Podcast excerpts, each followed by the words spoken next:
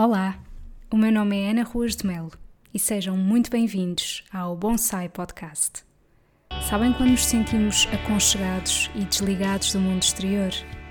É assim que me sinto quando ouço algo que me inspira e acrescenta valor. Se vos conseguir transmitir as boas energias que por aqui vão fluir, então cumpri o meu objetivo.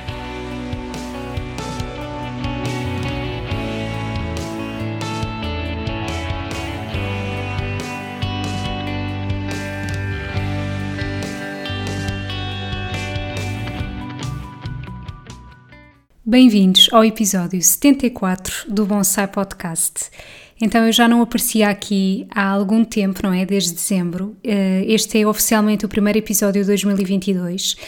E quem não me segue nas redes sociais ou quem lhe escapou esta informação, eu cheguei mesmo a fazer uns stories dizendo que tinha-me comprometido, de certa forma, a vir aqui falar convosco antes do final do ano, porque eu gosto sempre de dar assim alguma mensagem, fazer um balanço de, do ano anterior, convidar-vos a fazer o mesmo, mas de facto eu não tive mesmo inspiração para o fazer, ou melhor, eu tive inspiração para fazer essa mesma introspeção para mim, mas não para me sentar e gravar um episódio, portanto achei que forçado não faria muito sentido. No entanto, realmente hoje achei, bora Estou sozinha em casa, tenho aqui um buraco na minha agenda, vamos lá voltar ao podcast, que é uma coisa que eu gosto tanto, que já me deu a conhecer tantas pessoas maravilhosas e, portanto, está na altura. E o que é que eu tenciono com este episódio? Em primeiro lugar, agradecer-vos estarem desse lado, uh, agradecer, sentir também que estes episódios já estão a fazer falta a algumas pessoas, uh, porque me chegou esta informação e eu fico muito contente e feliz e grata. E. Hum, Ainda no outro dia houve uma rapariga que mandou uma mensagem dizendo que tinha descoberto o meu podcast recentemente, que tinha sido uma agradável surpresa e que estava a adorar aqueles episódios certos de livros que me marcaram. Uh, e de facto, quando eu comecei com essa rúbrica foi algo muito espontâneo porque eu achei, olhem, eu gosto imenso de, de ler e há determinado tipo de coisas que eu leio que me tocam tão profundamente que eu acho que é uma pena não, não transmitir isso para outras pessoas que não tenham tido a oportunidade de ler. Aquele livro em específico ou aquele texto que eu encontrei na internet, ou seja o que for. E, e, fico muito contente que isso chegue a outras pessoas e que depois de tanto tempo essas, mensag essas mensagens ainda me cheguem. Então, eu hoje gostava de partilhar convosco um bocadinho das coisas que eu tenho feito uh, nesta minha ausência, um bocadinho dos bastidores do meu trabalho, coisas que tenho descoberto. E um, eu vou começar por falar aqui um bocadinho dos bastidores do meu trabalho, também para, de certa forma, não é bem justificar, mas uh, ficarem a par do que é que tem acontecido. De facto, durante o mês de dezembro eu tive muito ocupada a preparar o meu programa Nutrir em Liberdade, um, o programa mais completo que eu já alguma vez criei, um programa com 12 módulos, uh, com o intuito de ajudar mulheres a aprenderem a comer com respeito por si mesmas. E foi algo que me deu muito prazer uh, construir e que isto ainda está em construção, porque à data deste episódio ter saído, o programa iniciou há muitos poucos dias, portanto, o programa iniciou no dia 9 de janeiro. Uh, mas houve um conjunto de módulos que eu já deixei gravados e eu gravei-os efetivamente todos em dezembro. E, portanto, entre o estar uh, a gravar esses módulos em vídeo, estar a editar os vídeos, estar a exportar toda aquela informação, uh, como podem calcular e tendo em conta que são 12 módulos, sendo que a maioria deles já é pré-gravada, deu-me bastante trabalho. E, e de facto eu faço tudo isso sozinha, também porque quero, porque me dá gozo, mas era incompatível eu estar a gravar um podcast e estar também a editar os vídeos. Apesar de que editar um podcast é bem mais fácil do que fazer vídeos, porque os vídeos implicam, implicam outra logística e o podcast é muito mais fácil. Portanto, esse é realmente um dos motivos da, da minha ausência durante o mês de dezembro. Depois, eu gosto sempre de, para todas as pessoas que eu acompanho em consulta, de uh, enviar e-mails com receitas, com ideias, com inspirações, etc. E hum, eu gosto sempre de todos os anos renovar o, o aspecto desses e-mails e os conteúdos que eu partilho. E fiquei muito contente com, com aquilo que eu realmente construí para este ano 2022. Uh, eh, eu gosto sempre de partilhar receitas muitas delas sem produtos de origem animal, e atenção que eu diria que só 5% das pessoas a quem eu dou consulta é que é efetivamente vegetariana. Mas porquê é que eu gosto disto? Porque efetivamente todos nós precisamos de consumir menos produtos de origem animal. Nós sabemos, e isto está documentado cientificamente, que uh, uma dieta saudável, eu não gosto muito do termo saudável, mas uma dieta que consiga uh, melhorar a nossa saúde, que consiga também atender às gerações futuras e atender ao meio ambiente, é uma dieta em que existe principalmente produtos de origem vegetal. E portanto, eu, como nutricionista, não posso fechar os olhos a isto, apesar de saber que estou a dirigir-me para um público que não é vegetariano na sua maioria. Mas um, isto mostra que nós não temos que ser fundamentalistas. Eu própria continuo a consumir carne, peixe, ovos, queijo, iogurtes, só que a minha base é maioritariamente produtos de origem vegetal. Eu gosto muito mais, por exemplo, de consumir leguminosas do que um prato com carne e peixe. Uh, eu gosto muito mais, se calhar, de estar a fazer umas papas de aveia com bebida vegetal do que estar a comer um iogurte com fruta todos os dias. Portanto, um, iogurte de origem animal, quero eu dizer. Uh, eu não, eu não quero tentar evangelizar ninguém, não quero tentar eh, fazer com que as pessoas sigam este regime, porque obviamente que não tem que funcionar para toda a gente, mas isto é se eu estiver a pensar em bora lá sermos todos vegetarianos. Não, aquilo que eu tento realmente transmitir, quer com muitas das publicações do meu Instagram e Facebook, receitas que partilho, um, e também com estas ideias em e-mails para as pessoas a que eu, que eu siga em consulta, é exatamente poderem abrir os horizontes e poderem perceber que existe existe mais para além daqueles pratos típicos de carne e de peixe. Uh, e, portanto, eu decidi construir este ano, em 2022, uh, eh, partilhar uh, sempre quatro categorias de receitas. Uma das categorias chama-se para conforto da alma, portanto, que eu acho que há determinado tipo de pratos que nos abraçam mesmo a alma, e eu gosto imenso desta expressão. E, hum, e, portanto, eh, estes pratos podem ser o mais variados possível, não é? Eh, pode ser tanto umas papas de aveia, como um prato de, de, de forno, como um prato de tacho. Depois temos, por exemplo, eh, a categoria para jantares com amigos, porque eu acho que existe sempre uma conotação de quando convidamos alguém para jantar em nossa casa, haver sempre aquela questão de os pratos que estamos a servir não são mais uh, nutricionalmente interessantes, porque hum, vamos ser realistas, muitas pessoas quando recebem amigos em casa vão para os típicos pratos como seja lasanha, como seja hum, ai agora estou sem ideias, mas isto percebe-se que é a pandemia, não é? A pessoa já não, já não leva amigos a casa há algum tempo mas estão a perceber aquele tipo de pratos que são mais, uh, por exemplo, pizzas, bora encomendarmos pizzas ou vamos todos encomendar sushi, entendem? Portanto, por isso é que muitas pessoas também se afligem quando pensam assim, ah, eu, eu estou a tentar emagrecer, por exemplo, e vou jantar a casa de, de uns amigos ou de uns familiares e isso é algo que as incomoda porque já estão com aquela sensação de que uh, vão ter uma oferta alimentar que não é a mais adequada possível que, que não é a mais nutricionalmente equilibrada, digamos assim. E eu quero realmente desconstruir isso, porque nós não temos que ter sempre entradas eh, que sejam super calóricas, não temos que ter sempre pratos eh, que tenham imensas natas, que tenham eh, imenso queijo, imensas gorduras. Não, nós podemos ter algo muito mais equilibrado e por isso daí eu ter também incluído esta categoria para jantares com amigos, que obviamente isto se vai estender a jantares com familiares, a almoços de convívio, etc. Depois, construí também a categoria para combater o desperdício, porque eu acho que isto é completamente fundamental e uma das coisas que eu me tenho vindo a deparar desde o último ano é que eh, quando em consulta eu pergunto muitas das vezes como é que fazem a sopa ou etc, a maioria das pessoas tira a casca dos legumes, tira a casca da abóbora, tira a casca da cenoura, tira muitas das vezes até a casca da courgette e hum, não, não precisam de o fazer, ok? Em primeiro lugar, vai tudo a ferver. Uh, lavam, obviamente, primeiro os alimentos, mas mesmo assim vão a ferver e garanto-vos que para já dá muito menos trabalho, não é? Eu estar a tirar uma casca de uma abóbora ou estar simplesmente a partir a abóbora em cubos com a casca e hum, o sabor na minha opinião e na opinião de outras pessoas, porque também já começaram a experimentar isto, o sabor fica ainda melhor e por isso isto é uma forma muito simples de combater o desperdício. E entre estas formas existem muitas mais, e de facto eu acho que existe muito desconhecimento ao nível de como acondicionar corretamente os alimentos, quanto tempo é que os alimentos duram no frigorífico, como é que eu devo congelar e descongelar, porque tudo isto é super importante para combatermos o desperdício. Portanto, não é só eu estar a pensar, bora lá consumir mais produtos de origem vegetal também tem a ver, porque isto realmente, desculpem este parênteses, é muito importante para as gerações futuras e para o meio ambiente, mas o combate ao desperdício alimentar é tão ou mais importante. Portanto, eu acho que esta categoria faria todo o sentido. E finalmente tenho uma outra categoria que construí que é para fazer com crianças, ou seja, há determinado tipo de receitas que, por serem mais acessíveis, não é? Que sejam, por exemplo, só misturar todos os ingredientes ou, ou mesmo que impliquem algum corte e etc., desde que sejam supervisionadas por um adulto, eu acho que é muito importante levar as crianças para a cozinha porque eu penso que já falei aqui no podcast sobre isso. O meu pai sempre me incutiu muito isso. É, o meu pai sempre foi a pessoa que cozinhou lá em casa. Ele muitas das vezes chamava-me para eu ir para a cozinha e eu lembro-me que nem sempre me apetecia.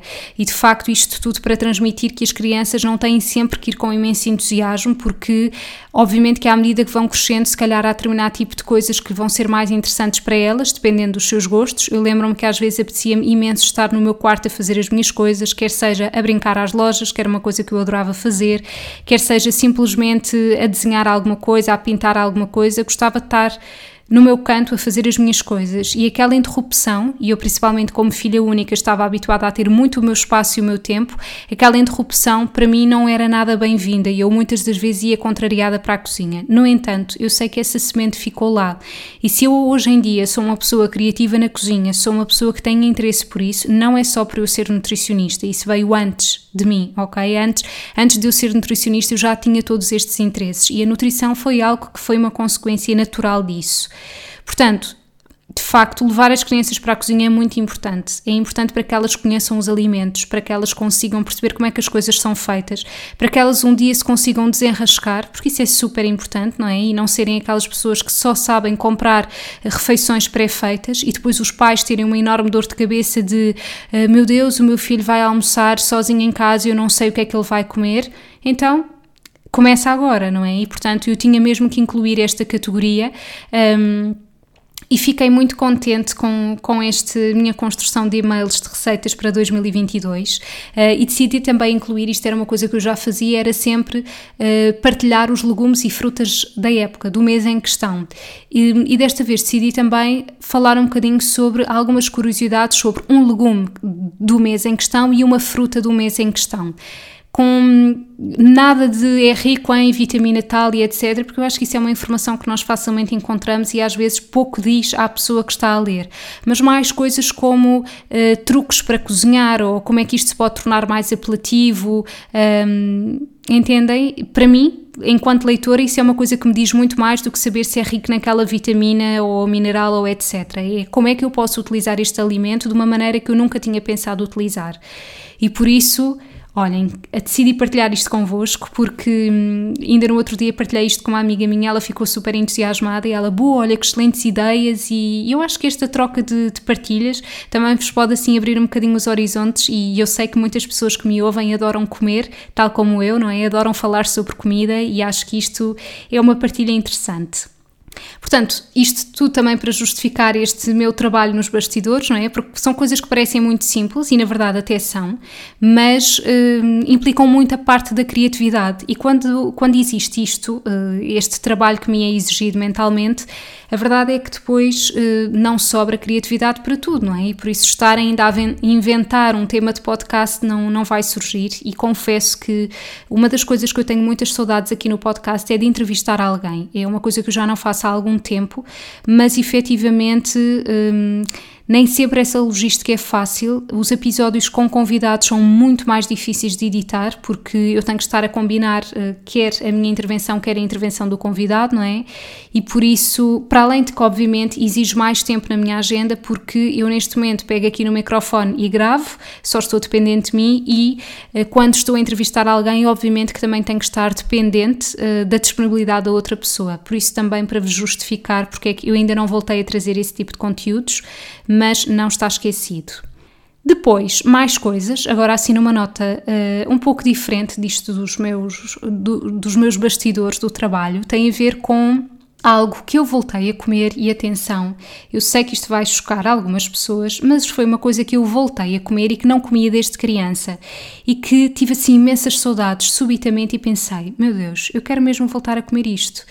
E há determinado tipo de coisas, já vos vou dizer o que é, há determinado tipo de coisas que nós comemos quando éramos crianças e que na altura nos sabiam super bem. E quando vamos voltar a comer em adulto pensamos das duas uma ou isto mudou, ou fui eu que mudei a nível dos meus gostos. E aliás, no meu livro Mudanças e Atitudes de uma Nutricionista, eu falo exatamente sobre isto com um croissant com doce de ovos, porque eu lembro-me em criança de comer croissant com doce de ovos e já voltei a comer em adulta e não tem nada a ver, porque antigamente era diferente, não sei.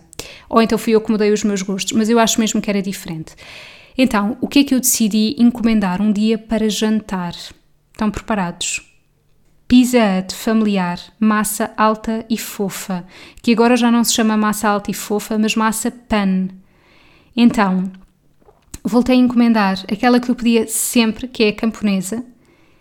E hum, claro que eu não comi uma pizza familiar sozinha, não é? Isto não é para estar aqui, ai, porque eu sou nutricionista, porque obviamente aquilo é super enjoativo, portanto eu comi a meias com uma pessoa e de facto hum, eu vou-vos dizer quando eu abri a caixa eu pensei assim, meu Deus, o aspecto é mesmo este.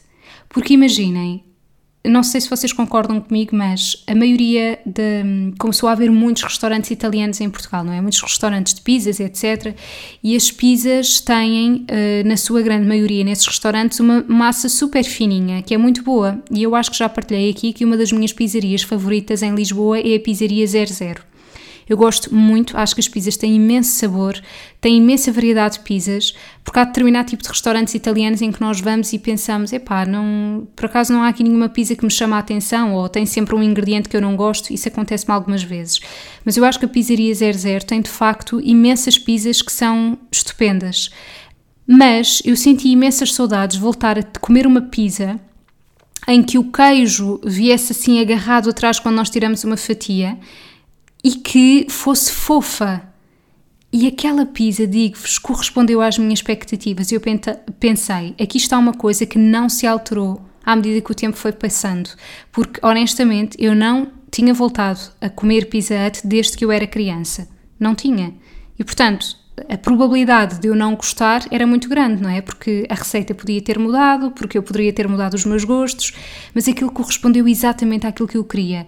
E para uh, satisfazer as curiosidades de algumas pessoas que às vezes podem pensar: ah, mas não te sentiste super cheia porque essa pizza, como é alta e fofa, não é? E a pessoa fica mais empanturrada. Não, eu senti-me super bem. Eu comi aquelas quatro fatias. Posso-vos garantir que eu não me senti cheia nem a abarrotar. Senti-me bem.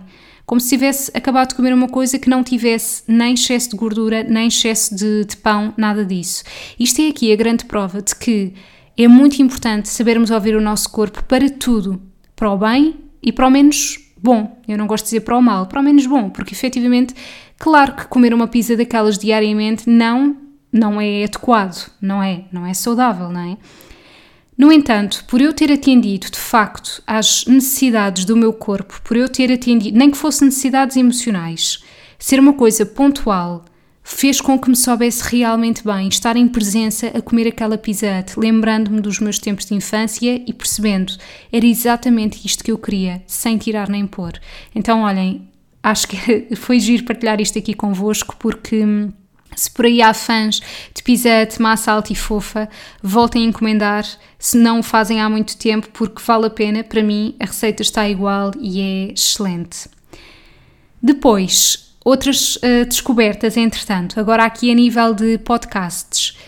Descobri um podcast chamado Eu Sou, que é da Sónia Moraes Santos, que se não conhecem por este nome devem se calhar conhecer por Cocó na Fralda.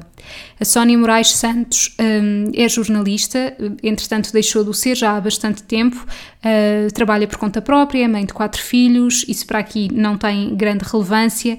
Um, é uma pessoa que eu admiro muito e que também é super criativa e está sempre metida em tudo e etc. E este podcast, Eu Sou, é um podcast criado por ela com uma particularidade muito gira e é isso que eu acho que ele é diferenciador dos outros, é que a voz principal não é dela. Portanto, o objetivo é ela entrevistar pessoas, pessoas completamente anónimas, pessoas com vidas completamente corriqueiras, e a essas pessoas falarem sobre a sua vida.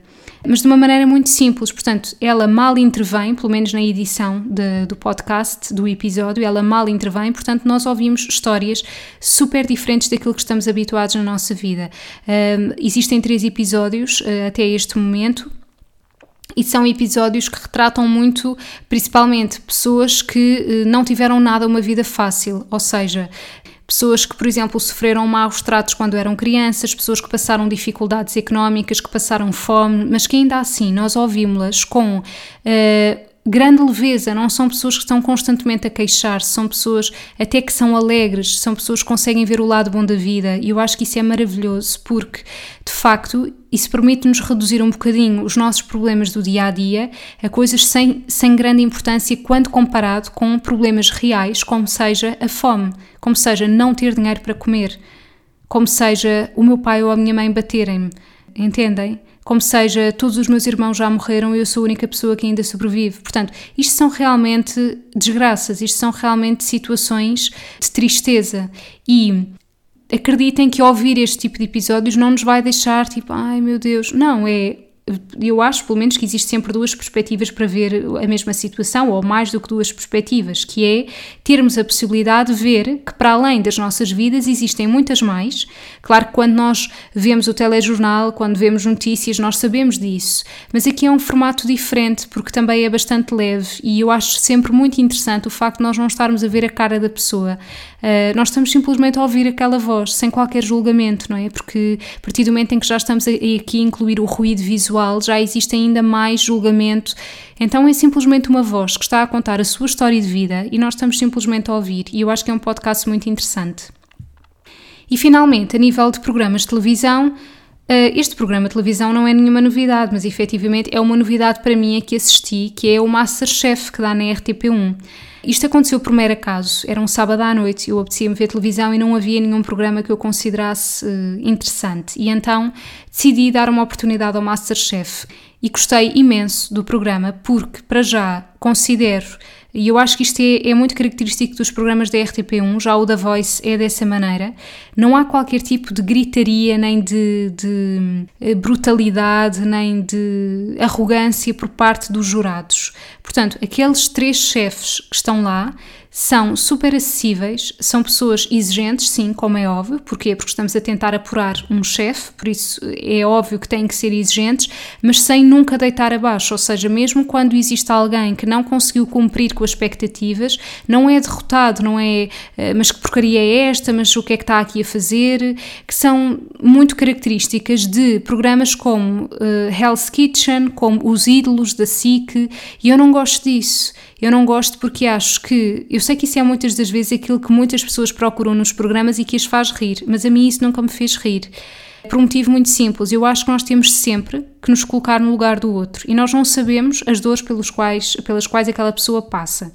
Como é óbvio, se alguém vai participar num programa em que sabe que os jurados podem fazer as coisas dessa forma, tem que estar preparado e se vai é porque quer ok, eu é que enquanto pessoa que estou a assistir não gosto de assistir a esse tipo de coisas, porque acho que há muitas formas das pessoas aprenderem e rebaixar e, e chamar nomes nunca foi uma boa forma de, de ensinar. E aquilo é feito de forma ostensiva nesse tipo de programas e, portanto, é isso que eu não gosto. Aqui no Masterchef não existe nada disso. Eu gosto imenso de ver porque me permite, para já, porque pronto, vocês sabem que eu adoro comida, adoro comer e eu gosto imenso de programas de culinária, não é? E portanto é uma forma de, de eu estar a ver eh, como é que eles apresentam os pratos, o empratamento, as ideias. Gostei imenso, por exemplo, de um dos temas que foi utilizar as leguminosas também para pratos doces, que é um grande, grande desafio, não é? Por exemplo, o grão é algo mais facilmente utilizado para algo doce com a aquafaba, que é a água de cozer o grão, por exemplo, que é muito muito utilizado em mousses, um, em coisas para dar alguma consistência, uh, porque aquilo substitui basicamente as claras em castelo uh, e o feijão, que também muitas das vezes é utilizado em, em, doces. Por outro lado, vocês vejam o que é que é fazer um doce através de lentilhas, não é? A pessoa pensa, meu Deus, as lentilhas têm um sabor super característico, isto é muito difícil. Então, eu acho que realmente isto também é uma fonte de inspiração para mim. Não quer dizer que eu vá cozinhar aquilo, porque eu sou péssima a seguir receitas, eu nunca tenho paciência para isso, eu gosto é de inventar, mas isto é mais uma forma de abrirmos os horizontes. E portanto, espero que este episódio vos tenha também feito abrir os horizontes, vos tenha feito matar um bocadinho de saudades aqui do Bonsai Podcast. Eu fico muito feliz por ser de facto um podcast que, que vocês gostam, que vocês esperam por novos episódios. Isso deixa mesmo muito feliz. E queria terminar este episódio dizendo que há outra grande novidade que que eu, uh, eu não posso dizer que tenho estado a guardar, não é? Mas, mas que sim, que efetivamente não partilhei, mas que eu vou partilhar num próximo episódio, ok?